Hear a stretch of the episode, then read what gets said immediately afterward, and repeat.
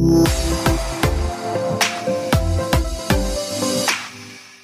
Was ist bloß aus dem Fußball geworden? Ein unglaubliches Wochenende liegt hinter uns, so viel kann man sagen.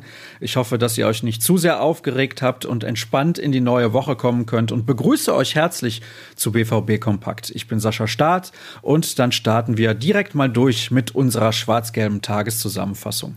Sportlich gibt es nicht allzu viel von den Profis zu berichten, denn das Auslaufen fand wieder hinter verschlossenen Türen statt.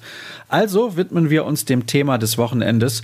Der meistgelesene Artikel des Tages bei uns bezog sich auf die Dauerfehde mit den BVB-Fans, warum Dietmar Hopp das Fußballlager spaltet. Dort findet ihr eine von der DPA zusammengetragene Übersicht der Ereignisse, falls es jemand von euch noch nicht mitbekommen haben sollte. Weiter geht's mit der U19. Die musste im Spitzenspiel der B-Jugend-Bundesliga bei Bayer Leverkusen antreten und verspielte eine 2 zu 0 Führung. Allerdings lag die Skibbe 11 lange mit 2 zu 3 zurück, bevor Albin Taki in der Nachspielzeit der Ausgleich gelang. Der BVB hält die Werkself so auf Distanz, aber Borussia Mönchengladbach ist bis auf zwei Punkte herangerückt.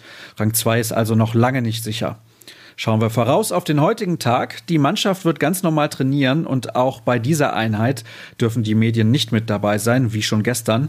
Umso mehr ist redaktionell geboten. Der sportliche Kommentar zum Spiel vom Sonntag kommt von Tobias Jören. Der meint, beim BVB ist erstmals in dieser Saison ein Reifeprozess erkennbar und die Balance stimmt allmählich.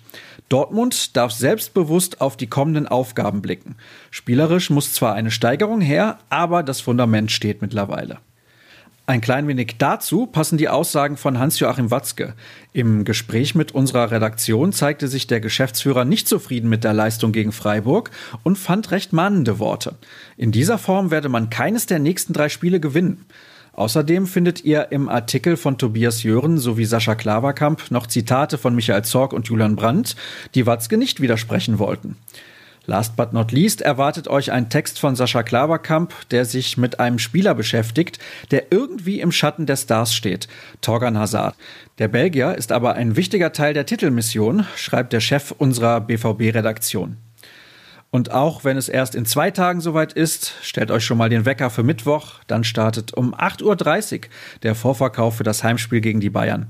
Das als Hinweis vorab, damit ihr es auch nicht verpasst. Dann gilt es noch einem Geburtstagskind zu gratulieren, nämlich Matteo Morey. Der Spanier wird heute 20 Jahre alt. Herzlichen Glückwunsch. Und das waren dann mal wieder jede Menge Informationen. Genug also für den Moment. Später gibt es noch mehr auf ruhrnachrichten.de zu finden. Wer will, der sollte Twitter nutzen. At rnbvb ist dort die passende Adresse. At Sascha Staat die genauso kostengünstige Alternative. Danke für eure Zeit. Wir hören uns morgen wieder. Bis dann.